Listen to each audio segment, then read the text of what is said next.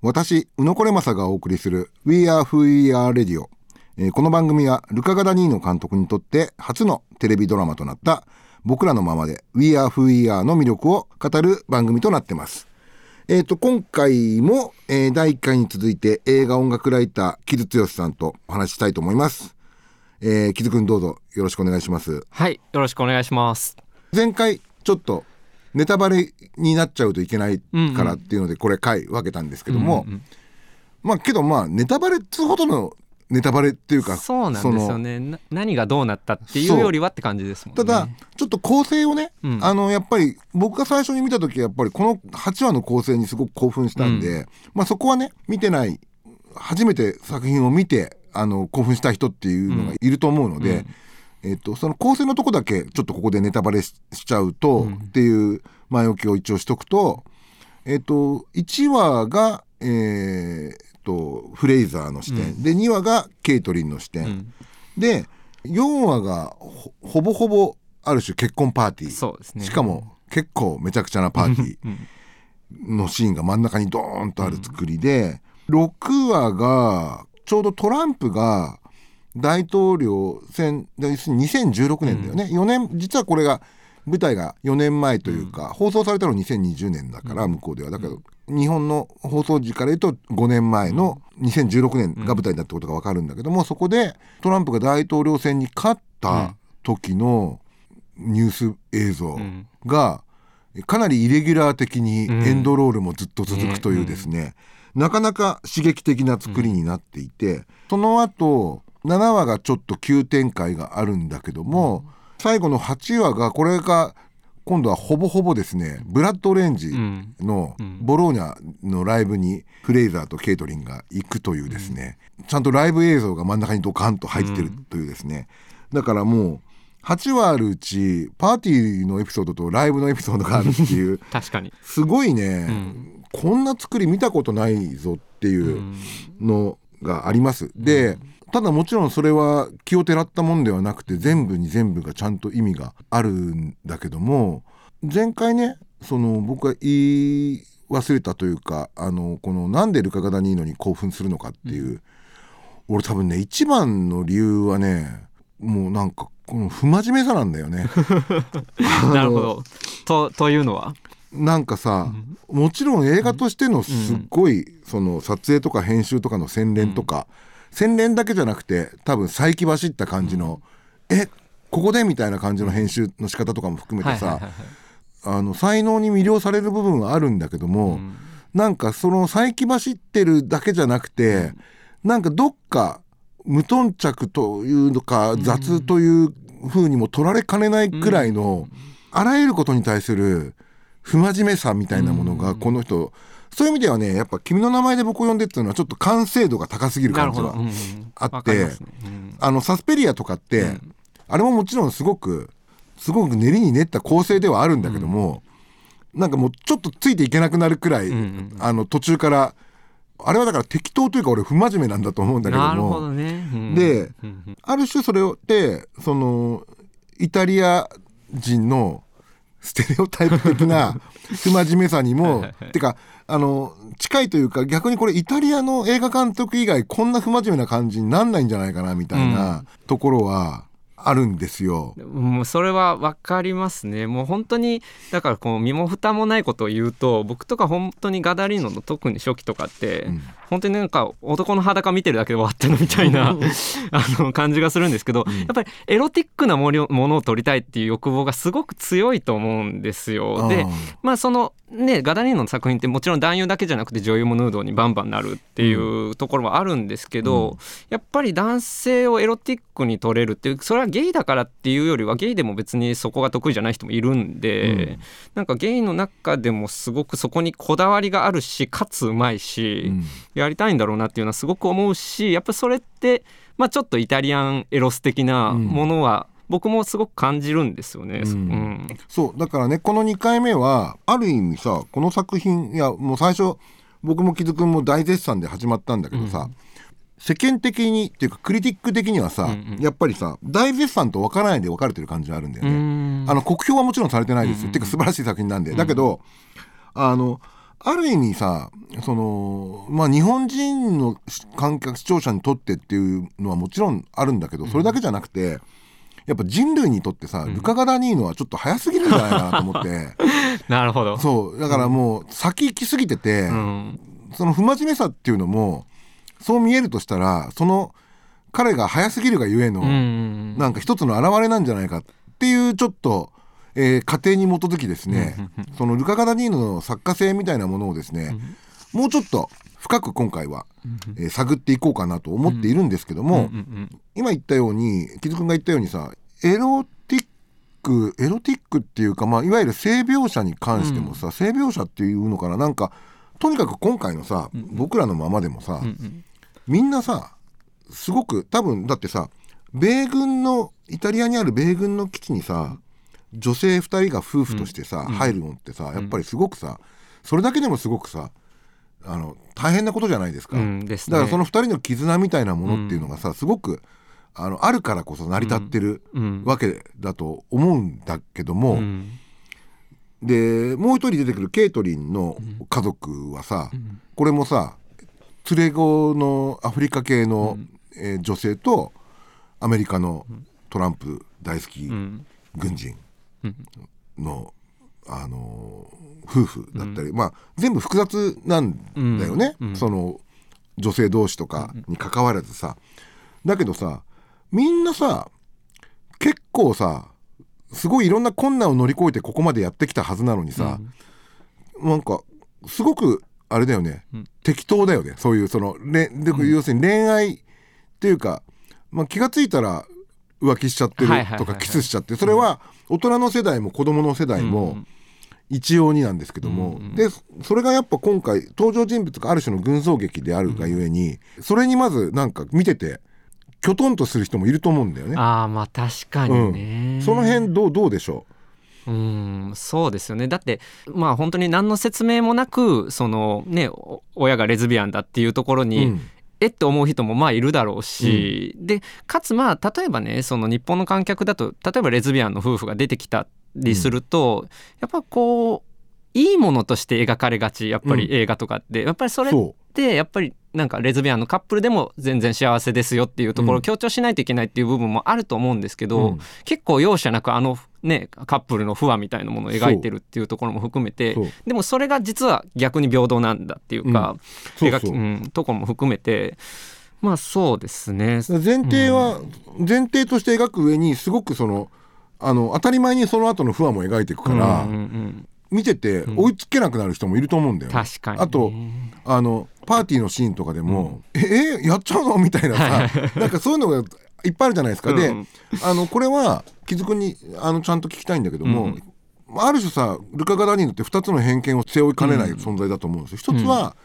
僕もちょっと言ってしまったように、イタリア人ならではの適当さみたいなさ、そういうステレオタイプなものの見方ってあるじゃないですか。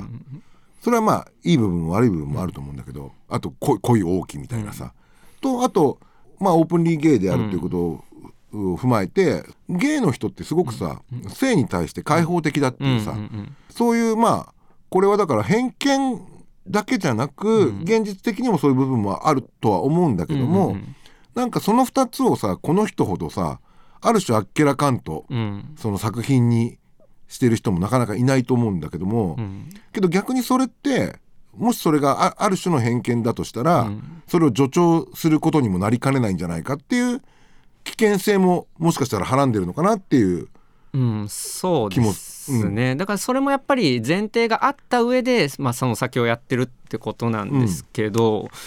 まあそのエロスって僕言いましたけど、うん。やっぱりいろんなその情動みたいなものを肯定するっていうのがやっぱり根っこにすごくガダニーノはあって、それがまあやっぱりヨーロッパ的にそのゲイの情動をどう肯定するかってずっとまああったと思うんですけど、まあ、それをすごくやっぱり引き継いでる人ですよね。で、うん。まあ、そのそれがたとえステレオタイプだったとしても肯定すべきっていう立場なんだと僕は思ってるんですよ。うんうんうん。でそこはやっぱりあのアルモードバルとかにもすごく近い、うんうんうん。うんと思うし、でそれで言うと例えば「ミラノ会いに生きる」とかって、うん。まあそのあれはまさにティルダ・スウィントンっていう、まあ、ロシア人妻主人公ですけど、彼女がその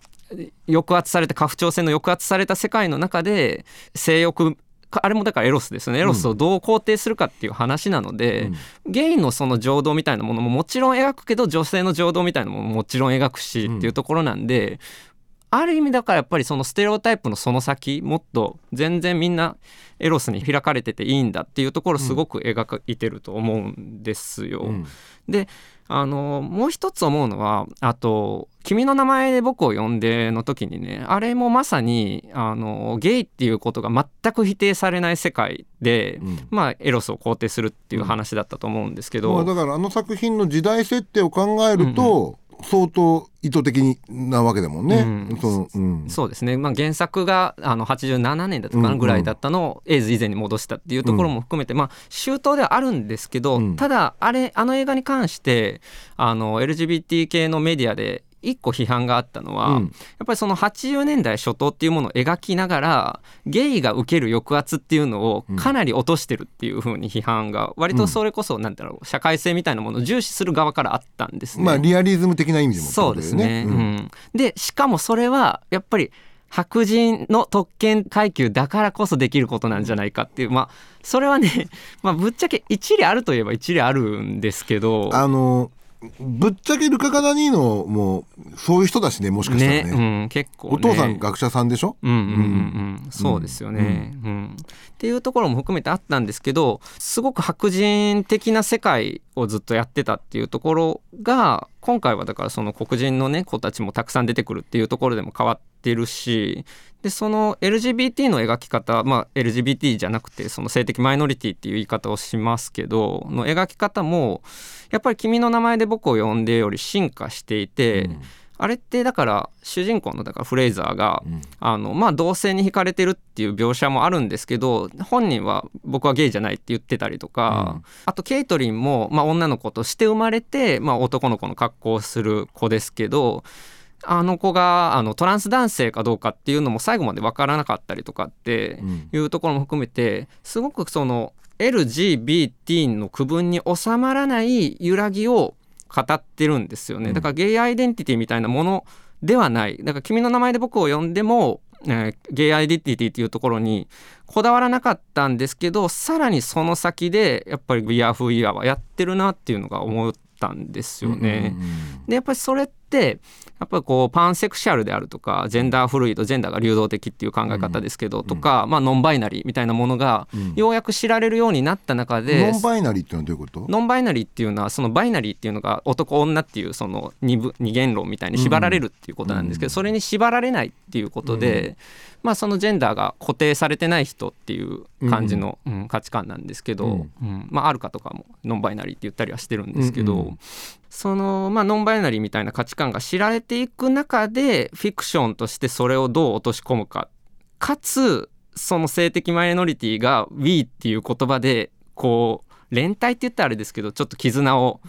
あの持ちうるかみたいな話が描かれてるのですごい進化だなと思ったんですよ。っていうのはやっぱり今までってそのいわゆるカミング・オブ・エイジものその少年が少年っていうか子供が大人になっていくっていう話ってあの性的マイノリティを主人公にしたものでもたくさん作られてきてそういうものって大体自分のアイデンティティを見つけて社会でどういうふうに受け入れられていくかとか、うん、社会でどういうふうな立ち位置を持つのかっていうのがテーマになりやすいんですけど、うん、あの We Are Who We Are はすごくこう自分たちは揺らぎがあっていいんだ。そしてその揺らぎこそで共感できるんだっていうところを描いていてすっごく現代性を感じたしもっと言うなら、まあ、先を言ってるところですよね、うん、うん、っていうのにもすごく僕は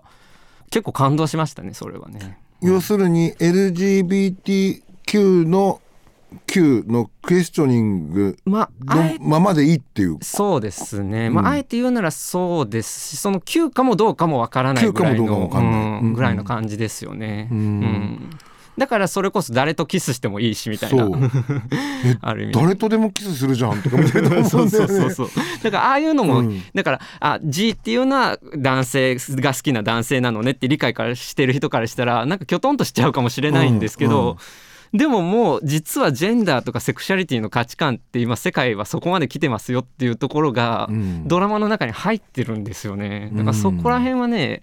あの古典的なヨーロッパ映画を引き継ぎつつものすごくこう新しいことをやってるなっていうのはすごく思いましたね。うん。今回さフランチェスカ・スコセッシだっけ、うんうん。あのブリトニーちゃん、うんうん。ブリトニーっていう女の子、うん。スコセッシのあれ娘か、うん、孫だっけ？娘娘か。うん。うん。まあ映画監督ってさ何歳で子供産んでるかよく分かんないからさ。あれなんだけどさ。いやそのスコセッシの娘が出てるっていうのもちょっと憎いところなんだけどさ、ですね。すごいそれがまたいい役でさ、うん、いいですね。けどなんかさお父さん見たらびっくりしちゃうよね。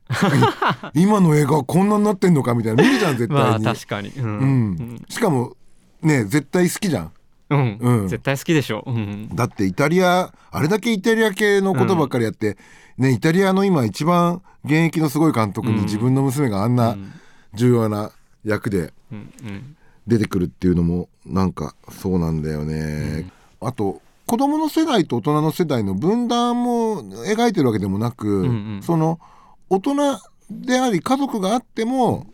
その揺らぎ続けてるっていうそうですね。ところも重要だよね、うん。きっとね。う。ん。うん。うん、そうですね。だからあの母親がやっぱり結局レズビアンなのか何なのかっていうところで見てる人は混乱するかもしれないですけど、ね、うん。うん。ね。とかいうところも含めてねやっぱり、うん、でそこにさらにイスラムの問題が入ってきたりとかまあすごく階層が複雑だから、難しいんですけど、うん。でもやっぱりその難しい領域を描いてると思うんですよ。だからその「We Are Who We Are」っていうタイトルを聞いた時に、うん。アイデンティティっていうものをまあ一つの大きな主題にしてるんだなっていうことは分かるんですけど、そのアイデンティティっていうのにすごくこうやっぱり固定化されない揺らぎがあるんだっていうのを全体として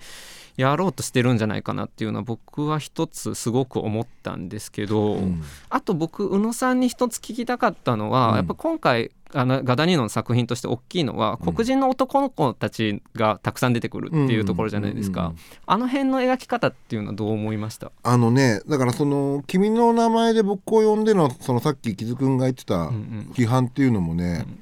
含めて言うとね、僕実はイタリア年に7回くらい行ってた年が、えー、と34年あったんですよ。うんうん。まあ、とにかくミラノのね、うん。インテルっていうチームのとにかく試合を見たくてですね、うんうん当時勤めてた会社の仕事がもううんざりしていて けどなんかちょっと会社辞める踏ん切りもつかず完全に現実逃避のようにうん。借金しまくって、うん。イタリアに行きまくってた時期がすあって。ごい。正しい、うん。でまあだからえっとまあこの作品の舞台は田舎町だけども、えっと、近くのベネチアにももちろん行ったことあるし、あと、えー最終回の舞台になるボローニャにも行ったことあって、それはなぜかというと試合を見に行ってんだけどさ、うん。あのアウェーの方がイタリアあのサッカーってさ、最初はミラノだからホームで見るのが楽しいんだけどさ、だんだんハードコアになってくるとさ、アウェーの方が楽しくなってくるわけよ。へええなんでですか？えだってあの白あのそその要するに敵地に乗り込むっていうさ、うん。はい。は興奮を そういうことをやってたのね、まあ、バカだから。い。や今うすごい宇野さんっぽい話だなと思ってそうそう。すごいのよ。もうなんかあのサポーター席がさ,、さ当時はもうめちゃくちゃ当時って言って,、言っても分かんないから90、えっと、0年代の前半だね言ってたのだから、あの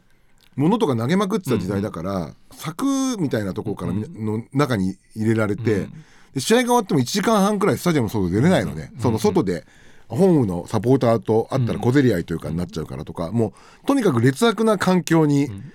追いやられて、それの鬱憤でなんか盛り上がるみたいなそういう まあかなりマゾヒスティックなはいはいはい。あれなんですが、でもまあなんかわかります、うん。うん、でねあのまあそうやってイタリアのに頻繁に行ってって思うのはやっぱりイタリアにおける、と黒人って、アフリカからの難民もすごく多はいはい。はいくてで南に行けば行くほど多くて、でやっぱりそのあの人種問題ってさ、やっぱ本当国ごとにさ、うん。すごく全然違うんだよね。うん。あのイギリスにおける、えー黒人差別の問題、フランスにおける黒人差別の問題、全部違っていて、うん。はっきり言うとイタリアはねすごくあるんだよ。で、うん。やっぱりそのまあよくモンキーチャントって言われてるように、その本当にそのいまだにさまあ今はコロナだからさサポーターいないけどさうんうんいま、だにやっぱりさそのフッフッフッとかさ、はいはいはい。黒人の選手が出るとねやったりするサポーターがさ、本当にいるのいまだに。うんうん。うんで本当にそういう意味ではもう意識がめちゃめちゃ低いわけうんイタリアって、そのくらいやっぱりねまだね社会の中で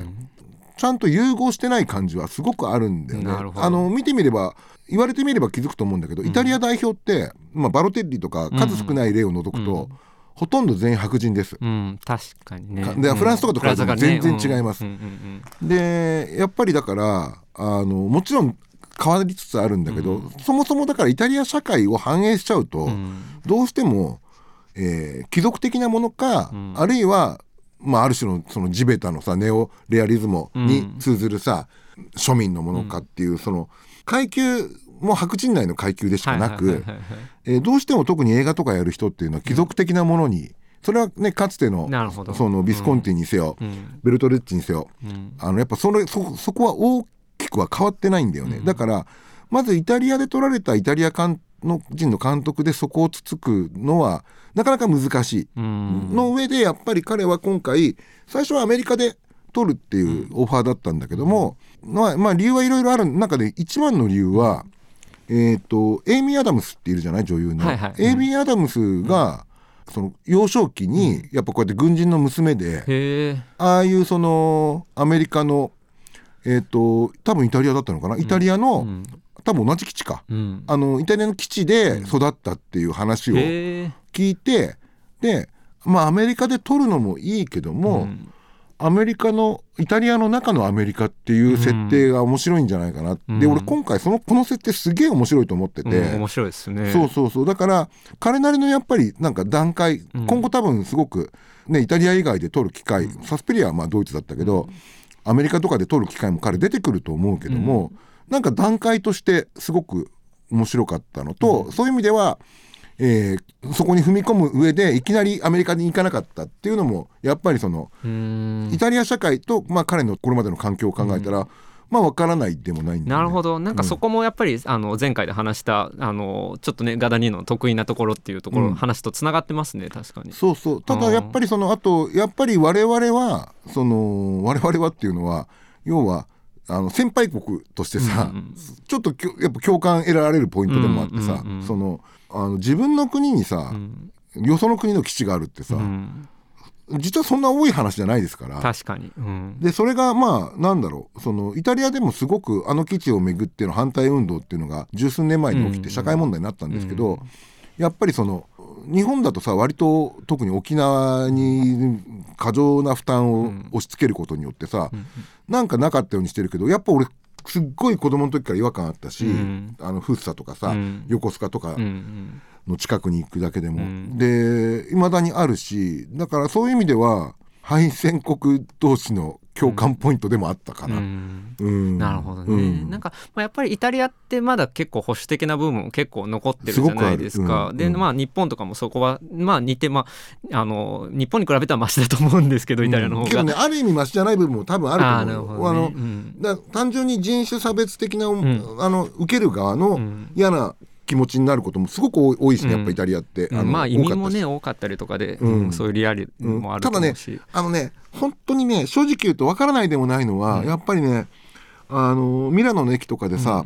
チケットとかをさ、うん。まあまあそもそものイタリアの鉄道のシステムがあまりにもひどい、あまあうん。基本的に全てのシステムがひどいんだけどさ、うん。あのチケットとかをさ買うために並ぶじゃない。うん。うん。でまああのスーパーと一緒だよ。そのさ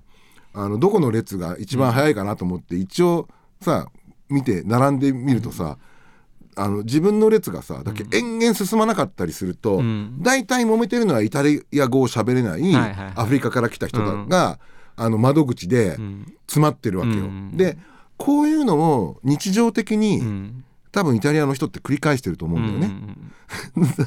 だからなんかそういうすごく日常的な差別意識を生みやすいうん社会だっていうのは、なんとなく肌ではわかるんだよね。なるほど、うん。うん。ね、例えばまあフランス映画とかだったらそういう話とかってバンバン描かれてるけど、だからやっぱこう今回やっぱりイタリアを舞台にしながらイタリアの中のアメリカっていうところにもやっぱちょっとねじれがあってそう。でそこにまあ黒人というあのレイシャルのマイノリティがいて、うん。まあ、あとあるいはまあ性的マイノリティがいてっていう構図ってうん。すごいなんかこううまいなとは思いましたね、うんそういう意味でもね。なるほどね。だからなんか全体本当いろんなイシューをぶっ込んでるようでいて、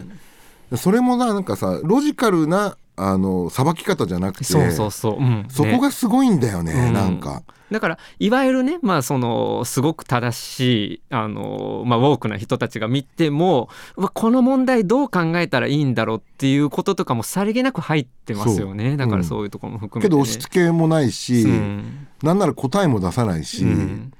そうなんだよね。で今回やっぱり音楽の使い方もやっぱりそことリンクしてて、例えばあの例えばというか、まあ、今回やっぱその最後のねエピソード8が最終回がブラッドオレンジのボローニャでのライブっていうのもなかなかすごい、ね。すごい話なんだけども、ね、うん。あの普通にちゃんとカメラ入れてますから、ん。でまあちょっとねこんなコロナでこんなになっちゃってるとして、もうライブシーン見るだけでちょっとうるってきちゃうくらい、あのうん。狭いライブハウスでぎゅうぎゅうで見ててなんだけど、そのブラッド・オレンジっていうアーティストをフィーチャーしてるっていうところも今のそのセクシャルマイノリティ、うん。あるいはレーシャルマイノリティのうん。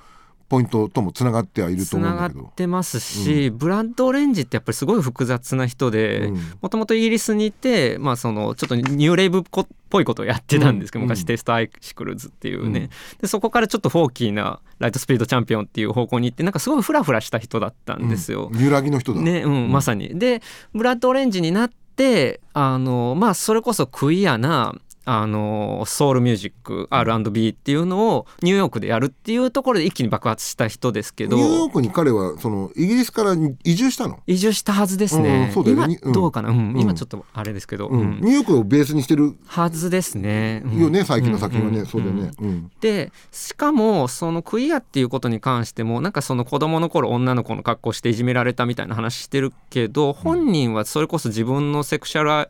あのオリエンテーションとかジェンダーアイデンティティみたいなこと多分はっきりしてないはずなんですよね。うん。ある種のその、まあ、揺らぎを保ったままもあのいる人なはずなので、うん。やっぱそこもその僕らのままでとすごく通じてるし、うん。で僕やっぱり一つすごく思ったのがフレイザー、まあ、今のねあの2016年の時点で14歳だった男の子とかで、まあそのまあ、自分がマイノリティっていう意識がある子だったら、まあ、そりゃブラッドオレンジ好きでしょって思いましたよね。うんうんうんうん。でしかも作品の中にもブラッドオレンジを語ったりするシーンがあるじゃないですか、うんもうああいうところがすごく好きで僕、うん。うん。いや本当そういうふうにこうやってカルチャーに助けられたりとか、カルチャーによって自分を発見したりしてきたよなと思うし、うん。だからこそやっぱり最終話でブラッドオレンジのライブになるっていうところも含めて、うん。やっぱすごくエモーショナルだしいいなと僕は思ったんですけど、うん。一つね僕今日小野さんにこれ絶対聞こうと思ってるのはうん。あのガダニーノってこれまでのね「あの君の名前で僕を呼んで」のスフィアン・スティーブンスであるとか、うん。まあ、サスペリアのトム・ヨークであるとかっていうところも含めて、うん。自分のおあの好きな音楽のテイストってぶち込む人じゃないですか割そとうかなり、ねまあ素朴というかかなりあの素直にね。いや笑ったのが今回さ あのストーンズでいきなり踊り出すシーン、はいはい。はい胸騒ぎのシチリアと一緒じゃんみたいなさ。あのあのストーンズ好きまで出してきたかみたいなさ。ある種なんか今回ちょっとあれでねガダニーノのベストアルバム的なとこあるよね。いろんな映画のうんシーンが。うん、はいはい。それで？そうそう。いや、うん。でまあ宇野さんってよくこう自分の好きなものは、まあ、入れない方がかっこいいんだみたいなことをおっしゃってて、僕もそれはわかるんですよ。うん。わかるけどとはいえガダニーノのこの感じっていうのもすごくなんか好きなんですよね僕、うん。なんかその辺は宇野さんはどういうふうに思ってえっと、らっしゃいます、ままずだからサスペリアのトム・ヨークに関しては、うん。あれはまあ一応主題歌というよりか、まあ、劇伴からの発展系の主題歌で、うんうん。俺本当にだから映画監督ってその自分のうん。世界を実現できる撮影監督と、うん。あと音楽家ん。劇伴家、その2人を見つけたら、うん。その2つを見つけられるかどうかだと思ってるのね、基本的にはね。うんうん。それはもうスピルバーグにせよフィンチャーにせよ、うん。そうやって来たわけでヒッチコックにせよ、だけどそういう意味ではえっとそうそう。だからえっとあのまあサスペリアは別よ。あれはまあトム・ヨークと、うん。そそこでのココラボレーションだから、でそこはもちろん好きな人とやるべきよ、で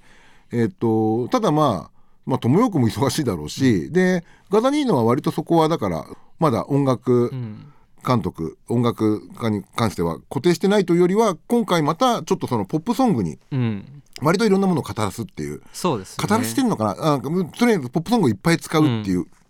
やり方をしていて、うん。そうそう。で僕が厳しいのは、うん。そうなんですよ。ポップソングをですね、えー使うのは非常に難しいです。うん。で今回そのやっぱりあのーちょっとテーマも似てるんですけども、うん。えっと去年えっとウェーブスって映画あったじゃないですか、はい、うん。あのあれ監督の名前なんだっけ？えートレエドワード・シュルツ、はいトレイ、はい。トレイデワード・シュルツ、ん。まあ彼もまたえっと白人なんだけども、うん。黒人を主人公にしてる。っていうところもあとすごくえっと抑圧的なうん。父親のもとで子供がどうそれに対して、うん。えー反発うん。ないしはなんていうのか育っていくかっていうテーマとかも含めて、特にその今回の、えっと主人公でいくとケイトリンの側のストーリーとは結構重なるそうですね。モチーフだと思うんですよ、ウェーブスって。うんうんうんでまあやっぱりそのいろんな今の世の中の出来事みたいなのをその取り込もうとした時の一つの表れとして似てくるっていうのは面白いなと思いながらも、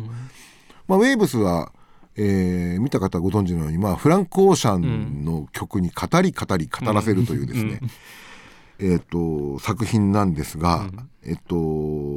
僕はやっぱ冷めちゃうんだよね、うん。そこに関しては。よくフランク・オーシャン好きだから、ウェーブス好きでしょってうん。言われがちなんですけども、いやだっていいシーンに全部使うってそれ映画監督の意味ないじゃんみたいな。なるほどね。まあで、だし文脈としてもまあ乗りすぎてるというそかうまあそのまあいいわゆる脱トキシックマシュマスキュリティみたいな話を、そうやっぱりちょっとフランク・オーシャンに託しすぎだなっていうのは僕もちょっと思ったんですよね。まあ、そそうなる理由もすごくわかるけれどもっていうところはまあ確かにあの映画の一つのちょっとまあ問題と言わずともまあちょっと難しい点なのかなとは思いましたけど、ね。あ僕新海誠さんのはい作品基本的に、ん。特に最近の2作が好きなんだけども、やっぱり彼もラドインプスと、うん。そのすごくそういう形でのコラボレーションをするじゃない、ね。テーマを乗っけて、うん。なんならもうセリフの代わりに歌わせてみたいな、うん。うん。うんやっぱあの作りはうーんなんかあれなんだよねだから苦手なのはそれなんですよ、うん。でそういう意味では今回ブラッドオレンジはね確かにすごく乗っかってきてるけど、うんうんただもうブラッドオレンジ出てきてライブもやってるから でやっぱり他のポップソングの使い方は、今回だってそれこそさ、うん。ポストマローンからフランク・オーシャンねから使いまくりじゃない、特にパーティーのシーンで。うんうんうん。であのくらい雑なフランク・オーシャンの使い方は俺超正しいと思ってあの まあパーティーの一番気だるい時間のナイキスみたいなさ、もう映画フランク・オーシャンとかっていろんな監督が使いたがって、で意外に使わせちゃうんだけど、あの一番あこのなんか雑な感じが一番いいよねみたいなね。うん、思ったんで。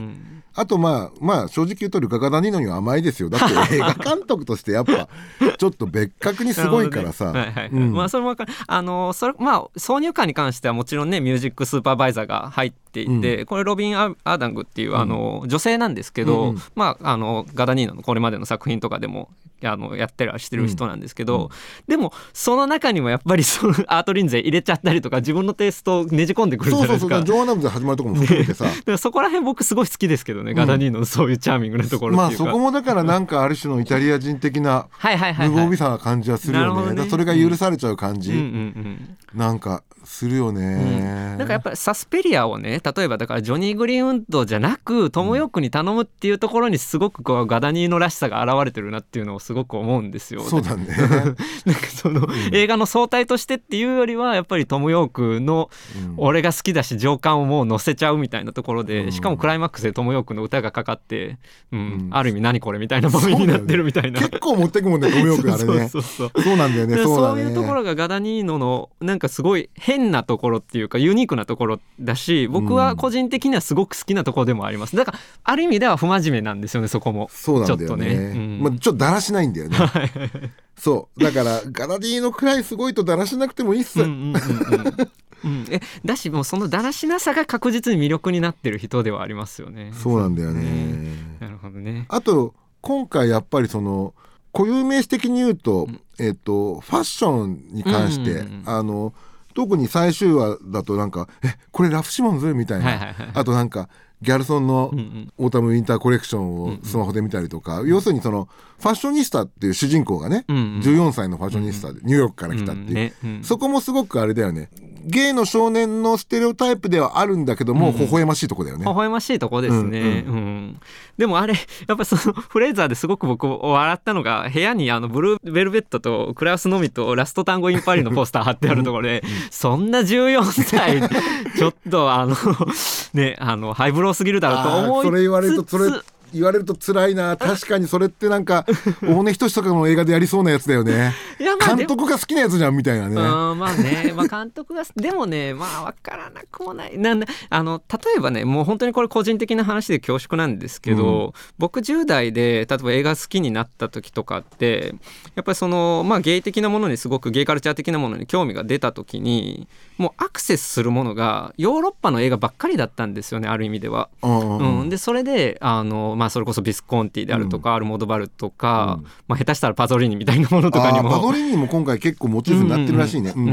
ん手出しちゃったりうんしてた、あの子供だってそれは僕がなんかなんていうんですか？あの進んでたとかそういうことでは全然なくて、うん。ただなんかこうなんかエロティックなものを見たかったと。でまあそういうものが日本に見れないからある種のリビドーとしてうん。あの映画にアクセスしていって、うん。僕の上の世代とかの映画好きのゲイの方って結構そういう方多いんですよやっぱり、だからそこがすごく映画の入り口になっていて、うん。ガダニーノにも少なからずそういう部分あったんじゃないかなと思ったりはしますね。けどそれ木津君の立場から言えるけど俺の立場からさ、まあね。そのゲイの人はさ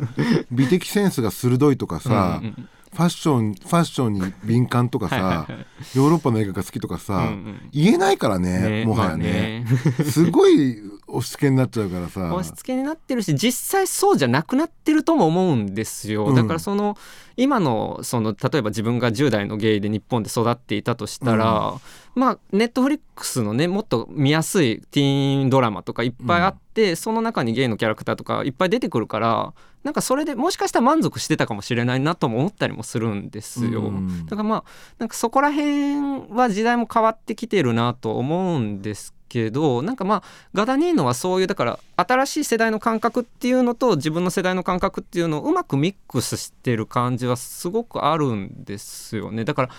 必ずしもその旧世代のステレオタイプっていうわけでもないというか、うんうんうんうん。旧世代のステレオタイプと言えるかもしれないけどそうじゃないものも載ってるみたいなバランスが今回すごくよく出たんじゃないかなっていうふうには思いますね。だからある意味ではそのなんだろう「君の名前で僕を呼んで」はちょっと昔ながらのヨーロッパ的な文脈が強かったのかもしれないけど今回やっぱりそのあのイタリアの中のアメリカ軍基地っていうところモチーフが入ることによってちょっとアメリカっぽいポップカルチャーのそのポリティカルコネクトネス的な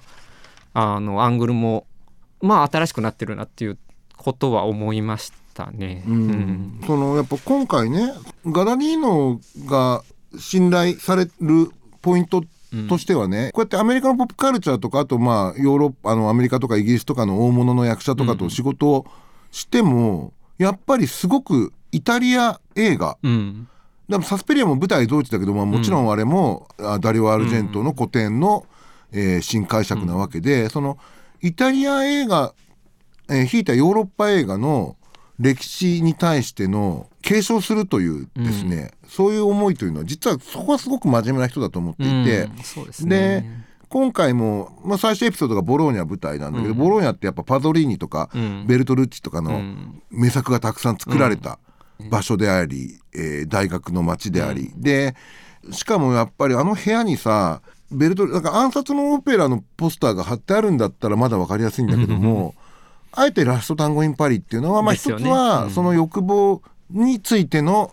えー作家という一つの彼のアイデンティティでもあるのかもしれないのと同時に、うん。まあ、ご存知のようにやっぱラストタンゴ・イン・パリってそのそれこそ MeToo のうん。ある種ワインスタインよりも前のうん。始まりだった作品なんです始まりというのはあれをあれの撮影現場で、うん。えーひどいことが起こったという形の、えー、と球団がうん。起きてバニティフェアかな最初は。でそっから3つが盛り上がったみたいな、そういうのもあってで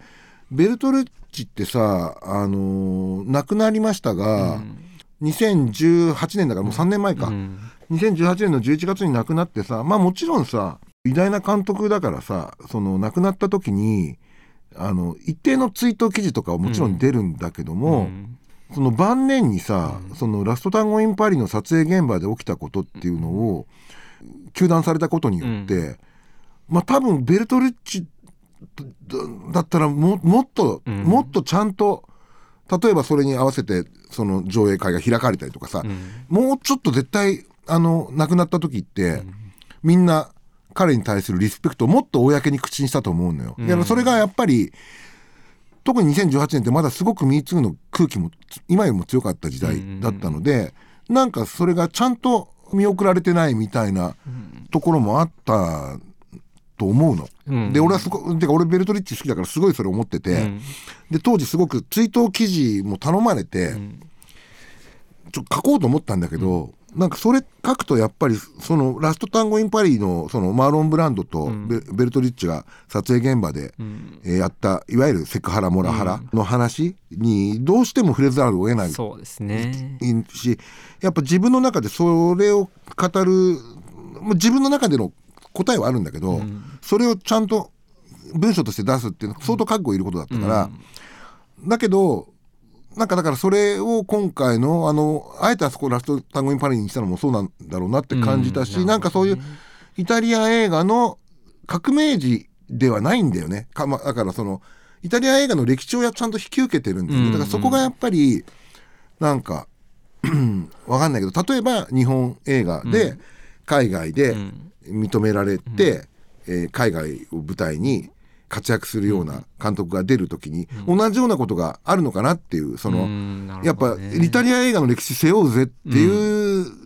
かっこよさもちょっとガダニーノにはあって、うんなるほどね。いろんなこと不真面目だけどそこは真面目でもそれで言うとやっぱりそのクイアの作家としての系譜としても真面目でやっぱファスビンダーっていうのもやっぱりでかくて、あライナウェルー。サスペリアは特にちょっと影響あったよね、うんそうですね。あれはうん。まあそれこそ舞台がドイツっていうのも載ってるし、うん。うん。まあニュージャーマンシネマ。でありやっぱり彼もファスビンダーもすごくやっぱりあのヨーロッパまあヨーロッパだけじゃなくてもその映画のそのセクシャルマイノリティの表現を芸術的にもう一気に変えてしまったというか一気に前に進めてしまった一人なのでそういうものの後ろに自分はいるっていうことはすごく表明してる感じはすごくありますね。うんそこも僕すごく好きなところですね。けど、うん。ファスビンターみたいにねうん、あある意味現れ方としては逆だもんね。ね。悲劇的になんないもんね,、うん。あね基本的にはすごく今回もなんかすごく気持ちのいい終わり方でけど、うん思えば気持ちのいい終わり方ばっかりしてるよなみたいな。う、ん。うんまあサスペリアはどうかわかんないけど、うん、だから本当にとにかくこれまでのガダニーノの作品の濃度が全く薄まってないまま8時間続いてしまうとですね、ありえないことがこの作品ではうん。起きていると言っていいよね。うんね。そうですね。うん、うんもう本当僕あの「君の名前で僕を呼んで」を見た時に周りにすごく言ってたのは、もうん。うなんかいや話ももちろん好きだけど究極的に話とかもうどうでもよくて、うん。もうただき気持ちいいみものを見てるんだよねっていうことを言ってたんですけど、うん。でもちろんね「We Are Who We Are も」あの話ももちろん面白いし構成も素晴らしいんですけど、うん。もう本当に8時間この映像体験を、ね、できるっていうだけでやっぱ幸福だし、うんでその、まあ、ちょっと我に返って細かくいろいろ考えてもうん。奥行きもすごくあって、ね。面白いっていうところも含めてね、うん。うん、いやすごい作品だなと思いますし、まあ、今後ねあのガダニーノが次回作企画バンバン控えてるっていうところも含めて、だってスカーフェイスのリメイクとかまであるから ね。何するのって感じだよね。ね。うん。うん、なんかまあ本人的にはなんかスカーフェイスのリメイクっていうよりはあのトニー・モンタナの話としてやるっていうこと。だからそこもやっぱりね サスペリアとかと一緒でなんかリメイクっていうよりはっていうね、まあそうなんだけどね。なんだろうけど。けど、まあスカーフェイスって本当に晴天になってるからね特にあのデパルマ版のねやつはね、うん。だから、それを取るってなかなかのなかなかの勇気だよね。でやっぱり不損ですよねそこそういうとことかも含めてね。その辺は不真面目じゃなきゃできない。ねうんそこら辺も本当にいいですよね。うんあとはハエの王の映画化の話であった。とか、あと僕が結構一つ楽しみにしてるのはなんか昔のハリウッドで、まあ、同性愛とかが隠されてた時代に同性愛者のハリウッドスターにあの売春斡旋をしてたスコッティ・バウアーズっていう人がいるんですけど、うん。うん、その人の人生を映画化するっていう企画も言ってるらしくて、うん。うん、ちょっとどうなるかわからないんですけど、うん、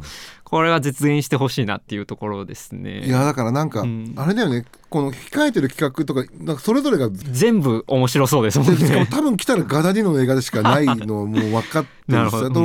ある意味そのなんかストーリーのオリジナリティとかじゃないよね彼はもうね。そ、ね、そんなところにいない,、いないんだよね、うん、そこはもうかっこいいしなんかこの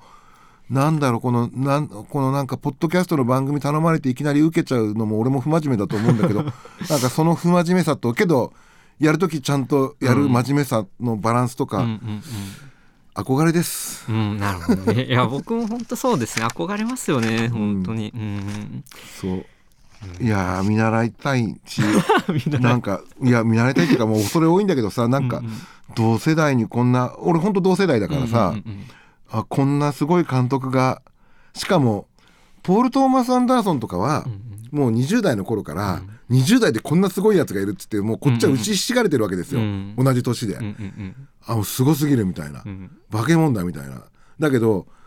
言ったらさルカ・ガダディーノなんてさ意識したのをさ彼も俺も40代になってからだからさ、うんうん、40代になってもこんなすげえやつが同年代に現れるのかみたいなさ、うん。ね。うん、なんかすごい新鮮な驚きだったし、うん、なんか彼がいるおかげで本当に映画を見る楽しみが本当に何パーセントか増しましたよ本当に。いや本当そうですね、うん、うん、でだしまあ本当に僕らのままでに関して言うと本当にさまあそういうねなんかこう映画好きが、うん、あのものすごくこう 引きつけられてしまうっていうところはもちろんめちゃくちゃありつつ本当に今の10代があのアクセスできるものに仕上げてくるところが本当にすごいバランス感覚だし、うん、バランス感覚だけじゃなくてなんだろうなやっぱ野心もあるのかなと思ったりもしますしね、うん、うん、なんかそういうことが本当にかっこいいなと僕も思いますね。うん、いやマジで。だからもうこれこのポッドキャストもマジでねいかに10代20代、まあ、10代だけとは言わない、うん、20代になんか伝わるといいな、いやぜひ、うん、そのちょっとでも助けになると本当に本望です、うん、はい。というわけで2回にわたって木津くん本当にありがとうございました。こちらこそありがとうございました、はいというわけで、えー、お伝えしてきました海外ドラマ「僕らのままで We Are Who We Are」は Amazon プライムビデオチャンネル、えー、スターチャンネル EX ドラマクラシックスにてこの番組と同じく毎週木曜日に1話ずつ更新で独占配信中です。また3回目以降もですねこのドラマの魅力についてさらに話をしていきたいと思ってます、えー、ドラマと合わせてぜひお楽しみください。お送りしたのは宇野これまさでした。